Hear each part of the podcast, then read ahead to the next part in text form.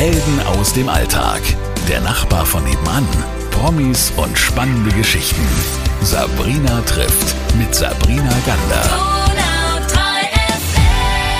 Bei mir ist heute Paul Pindel, aber das stimmt so nicht ganz. Äh, du bist ja nicht bei mir. Wahrscheinlich Gott sei Dank. Du bist ganz woanders auf dieser Welt. Wo sitzt du gerade genau? Ich sitze gerade in einer kleinen Bar auf äh, der Karibikinsel Grenada. Und im Süden der Insel sind ein paar Buchten und da sind wir gerade in St. Patrick's Harbor.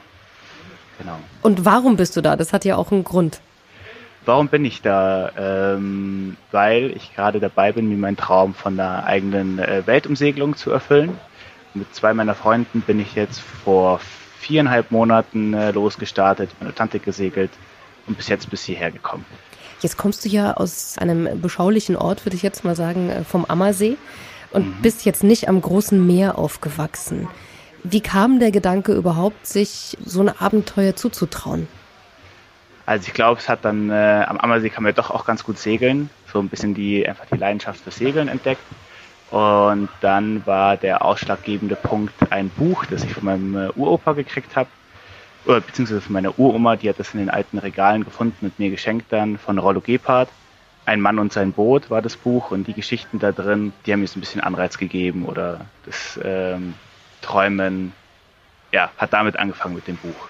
Und jetzt hast du gesagt, du bist noch mit zwei weiteren unterwegs, mit deinen Freunden. Genau. Wie hast du die überzeugt? War das schwer oder hast du einfach gesagt, komm Leute, es ist Pandemie, lasst uns lossegeln? Mm, naja, die Pläne hatten wir schon vor der Pandemie und äh, haben uns dann äh, immer mal wieder drüber unterhalten und ganz, ganz früher hatte ich mal irgendwie die Idee, dass ich das ganz alleine machen möchte, habe dann aber irgendwie gelernt, dass es vielleicht doch nicht so das Wahre direkt am Anfang und für die ganze Zeit.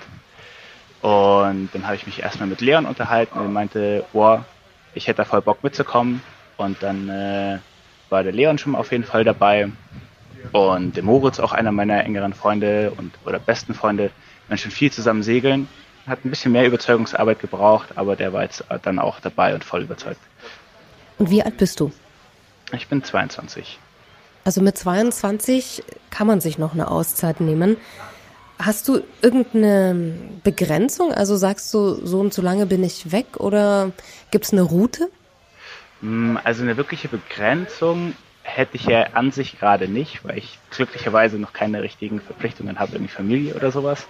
Aber ich habe mir doch als Ziel gesetzt, so nach dreieinhalb bis vier Jahren wieder zurückzukommen. Das ist so die Zeit, die standardmäßig für eine Route in den Westen oder eine Weltumsegelung nach Westen, der Barfußroute so gebraucht wird, wenn man äh, entspannt angeht, so die Sturmzeit ein bisschen aussitzt und ähm, so habe ich auch ein bisschen äh, Zeit, so die Leute oder die Plätze ein bisschen genauer kennenzulernen teilweise oder kann arbeiten, so in etwa. Wo bist du denn losgestartet, bevor wir jetzt nochmal über diese dreieinhalb bis vier Jahre deines Lebens sprechen? Wo ging's los? Ähm, los ging's in Portugal. Also das Boot äh, war bereits in Portugal und davor hat ein äh, deutsches Ehepaar auch drauf gewohnt die dann aus Alter und Gesundheitsgründen ähm, wieder nach Hause gegangen sind. Ja, und dort hat der Refit begonnen. Was ist denn der Refit für alle, die sich damit nicht auskennen? Naja, also das Boot ist jetzt über 40 Jahre alt und die Inneneinrichtung sah dementsprechend aus. Ich dachte am Anfang, es ist mit viel Farbe und Putzen getan. Dann hat sich vielleicht ein bisschen ähnlich, wie wenn man ein Haus restauriert oder ein Haus wieder schick macht, hinter jeder Ecke noch was äh, versteckt und teilweise auch irgendwie elementare Sachen, dass irgendwie die Verankerungen für die Drahtseile im Mast hoch waren äh, komplett weggerostet und äh, überall Schimmel und so einfach Sachen, die nicht ganz so gut waren und auch strukturell fürs Boot irgendwie wichtig waren, dass die repariert werden und ähm, das alles wieder fit machen. Das ist der Refit. Das hast du gerade gesagt, dreieinhalb bis vier Jahre bin ich unterwegs. Das ist eine verdammt lange Zeit. Jetzt bist du schon vier Monate, mehr als vier Monate unterwegs. Was haben denn jetzt diese vier Monate mit dir schon gemacht? Schon viel. Also die vier Monate, das sind auch die reine Reisezeit jetzt. Also insgesamt von daheim weg bin ich jetzt schon über ein Jahr. Und in der Zeit habe ich wahnsinnig viele tolle, liebe Menschen kennengelernt, die mir da auch echt wahnsinnig viel geholfen haben beim Umbau. Oder in Portugal durfte ich bei Freunden äh, unterkommen die waren super lieb, haben mich aufgenommen, unterstützt und auch irgendwie, wenn ich mal irgendwie schlecht drauf war, gab es Kaffee. Das war immer ganz schön. Und ansonsten würde ich sagen, ich habe viel gelernt durch den Umbau, durch das ja, zum ersten Mal alleine planen, äh, so, so, eine gesamte Aktion und dann auch irgendwie durchführen und irgendwie mit dem Geld haushalten, das da ja auch irgendwo dahinter steckt. Also es war schon viel Neues. Hat nicht alles ganz wunderbar geklappt, aber im Endeffekt hat es funktioniert. Genau. So, und dann ging es irgendwann los. Du bist von Portugal aus gestartet mit deinen zwei Freunden. Das Segelschiff bläht die Segel auf und dann äh, beginnt eine Weltumsegelung, die du davor hast. Was waren die Gefühle, was waren die Gedanken in diesem Moment, als es losging tatsächlich? Also ich war ziemlich nervös. Das hat man einfach so ein bisschen an der, ich bin fast ausgerutscht auf dem Weg aufs Boot. Aber an sich, glaube ich, hatte ich das noch gar nicht so richtig gefasst in dem Moment. Also meine Eltern hatten die Möglichkeit, gerade während so zwei Corona-Lockdowns nach Portugal zu kommen nochmal. Es war wahnsinnig schön und wir haben uns von allen verabschiedet, auch von den neuen Freunden in Portugal. Also es war ja ein Abschied, der aber jetzt nicht allzu schlimm war für mich. Und ja, dann ging es los. Es waren fünf Tage Segeln geplant erstmal und wir haben uns halt wahnsinnig darauf gefreut. Aber ich glaube, noch keiner hatte so richtig die Vorstellung, was jetzt da auf uns zukommt. Seid ihr denn dann direkt den Atlantik rüber oder wie war die erste Route? Wir sind von Lagos in Portugal erstmal zu den Kanaren gesegelt und da auf die Insel Lanzarote. Das waren ungefähr 550 Seemeilen, knapp 800, 900 Kilometer. Und wir waren fünf Tage lang unterwegs in äh, nicht wirklich schönen Bedingungen. Also wir hatten Sturm, hohe Wellen, Seekrankheit. Also, also das, was man sich nicht wirklich wünscht. Und wie ging es dann weiter? Erzähl mal ein bisschen von eurer Route. Also, in Lanzarote angekommen, mussten wir noch mal ein bisschen am Boot basteln. Also einfach dadurch, dass das Boot jetzt Ewigkeiten auf dem Trocknen war und ich vieles weggeschraubt habe, wieder hingeschraubt habe, waren so ein paar Kleinigkeiten, die einfach noch nicht so gestimmt haben. Das mussten wir noch wieder gerade biegen, sind dann weiter gesegelt auf die Insel La Palma, wo wir uns eigentlich nur verproviantieren wollten und dann über den Atlantik aufbrechen wollten. Wir haben uns dann ein bisschen in die Insel verliebt, also die auch noch mal eine Woche angeguckt, so Mietauto genommen und die Insel abgefahren, dann dort auch tatsächlich irgendwann eingekauft, uns vorbereitet, alles nochmal überprüft für die Atlantiküberquerung, waren uns sicher, es passt alles, sind losgesegelt und zehn Stunden später haben wir festgestellt, dass der Autopilot kaputt ist. War ein bisschen blöd, weil wir dann zum dritten Mal unsere Abreise verschoben und, oder unterbrochen und haben dann nochmal einen Stopp auf der letzten kanarischen Insel El Hierro eingelegt, wo wir dann nochmal einen neuen Autopilot besorgen mussten. Genau, und von dort aus ging es dann aber wirklich los mit dem Atlantik. Und wie lange habt ihr dann gebraucht, bis ihr das erste Land wieder gesehen habt? Es war relativ fix sogar. Also wir hatten coolen Wind und äh, gute Bedingungen. Waren nach 18 Tagen in Französisch-Guyana mit Land in Sicht. Nicht schlecht. Sag mal, wie läuft so dein Tagesablauf ab? Wie kann man sich das vorstellen? Mm, die Tage verschwimmen ineinander relativ schnell. Am Anfang war es uns auch schwierig, sich an diese rollenden Bewegungen zu gewöhnen. Es war alles sehr anstrengend. Wir waren ziemlich müde und haben viel geschlafen. Und äh, abends dann auch mit unseren Nachtschichten angefangen, also dass immer einer Ausguck hält. Das haben wir im Drei-Stunden-Rhythmus gemacht durch die gesamte Nacht. Und dann schläft man auch am Tag eben wieder viel, um den Schlafmangel reinzuholen. Also es ist viel liegen, dösen, wir haben äh, Podcasts angehört, auch eine Lesung von Winnetou komplett durchgehört, Karl May, super. Kochen, irgendwann, sobald es leichter wurde, in der Küche unten haben wir auch viel Zeit mit Kochen verbracht. Das Lesen ging irgendwann nach der ersten Woche auch wieder, Bücher lesen und das war so unser Programm. Gab es mal so den Moment, wo einer von euch oder vielleicht du auch gedacht hast, was mache ich denn hier eigentlich? Das ist ja Wahnsinn.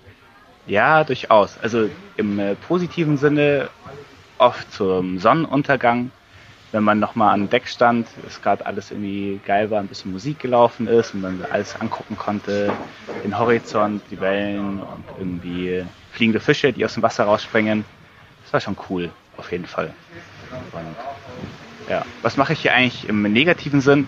Hatten wir auf der Atlantiküberquerung eigentlich zum Glück nicht wirklich äh, sondern es waren dann eher die anderen Strecken, wo wir dann im schlechten Wetter waren und es irgendwie einfach nur scheußlich war. Also, was stecke ich mich hier auf irgendwie ein 9 Meter Boot und tue mir das an? Aber genau.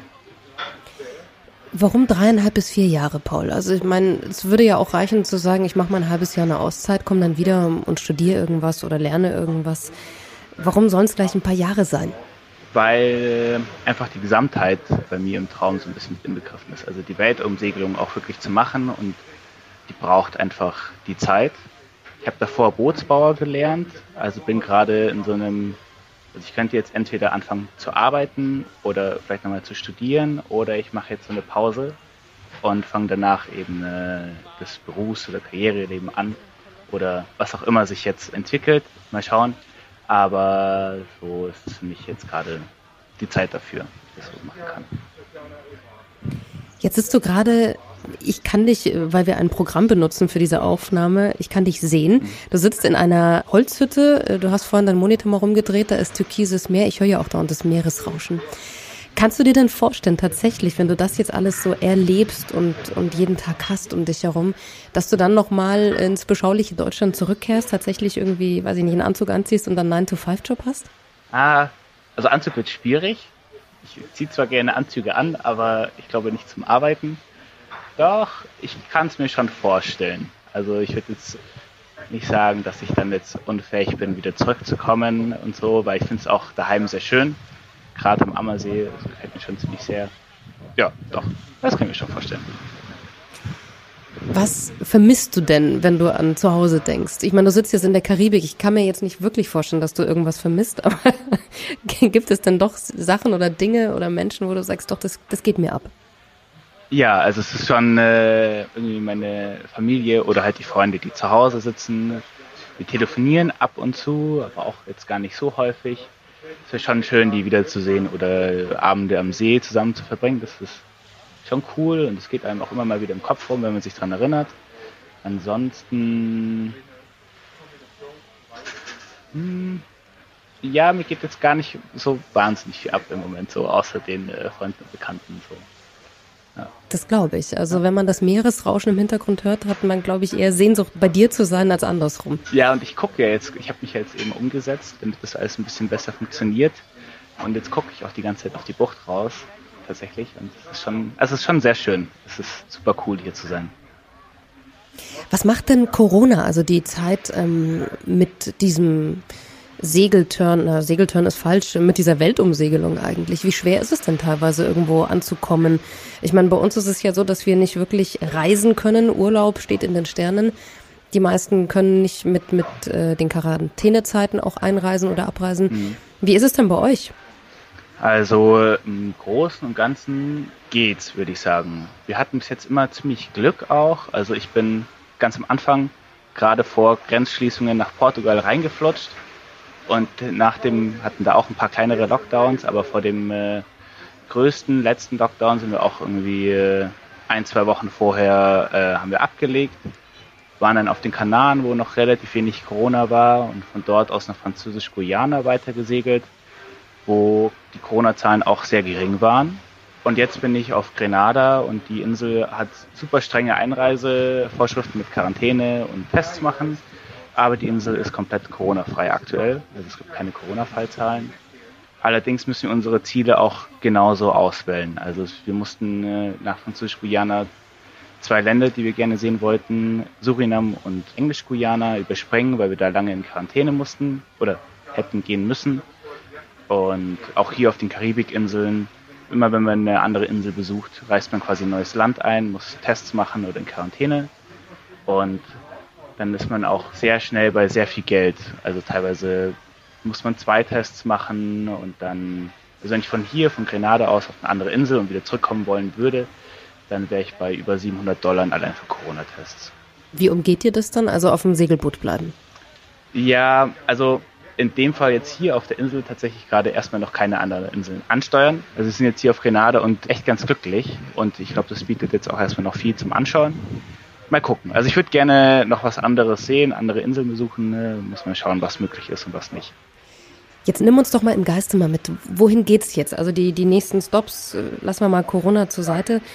Was ist denn so auf der Route jetzt geplant? Überhaupt, nimm uns doch mal diese Weltumsegelung mit. Okay, also ich muss dazu sagen, es ist ähm, jetzt gerade schon so, dass bis hier meine Planungen gingen und von dort aus oder von hier nicht weiter wirklich äh, konkret geplant ist, aber es wird dann vermutlich in ein, zwei Monaten äh, weitergehen in Richtung ABC-Inseln, also Aruba, Bonaire und Curacao. Die sind gerade nämlich auch Corona-technisch noch gut erreichbar. und auch von Europa aus anzufliegen. Also meine Eltern wollten mich vielleicht mal besuchen oder Freunde, andere Freunde, die dann äh, mich ein Stück weit begleiten wollen, ähm, würden da hinkommen. Und von dort aus geht es dann weiter nach Panama, irgendwann durch den Panama-Kanal. Und dann werde ich höchstwahrscheinlich nach Costa Rica gehen für drei Monate, ab Oktober, November und dort an einem äh, Bootsbauprojekt mitarbeiten. Das heißt, zwischendurch wird dann immer wieder ein bisschen Geld verdient auf der Reise. Genau, das muss so sein. Sonst funktioniert es nicht. Und es macht auch Spaß. Also wenn man da in, dem, in den Bootswerften oder generell kommt man ganz gut mit den Leuten in Kontakt, kann ein bisschen da einsteigen in die ja, Lebensweise oder Art und Weise der Locals, einfach äh, gute, gute Kontakte kriegen. Dann lass uns doch in ein paar Monaten, lass uns doch so alle drei bis sechs Monate mal gucken, wo du gestrandet bist, auf ja? äh, dass wir deine Abenteuer verfolgen dürfen, lieber Paul. Ich bin gespannt, ob du das nächste Mal beim nächsten Interview wieder aufs türkise Meer guckst äh, oder mitten im Dschungel sitzt. Man weiß es ja mal nicht. Mal schauen. Ja, genau. Man weiß es nicht. Dann machen wir das doch so. Dann äh, vielen, vielen Dank. Ich schicke dir Grüße nach Grenada. Bei wie viel Grad? Uff, ähm, hab kein Thermometer da, aber ich würde schon schätzen so zwischen nicht, 27, 27 Grad würde ich sagen. Mach uns, mach uns neidisch. Tut mir leid. Ein bisschen. Nein, du hast alles richtig gemacht, glaube ich. Und ähm, ich wünsche dir und deinen zwei Freunden ganz viel Spaß. Hoffe, dass ihr bald wieder weiter segeln könnt. Und wir hören und sehen uns dann in den nächsten Monaten nochmal. Dankeschön, Paul. Vielen lieben Dank und auch Grüße. Bis zum nächsten Mal. Helden aus dem Alltag. Der Nachbar von nebenan. Promis und spannende Geschichten. Sabrina trifft mit Sabrina Gander.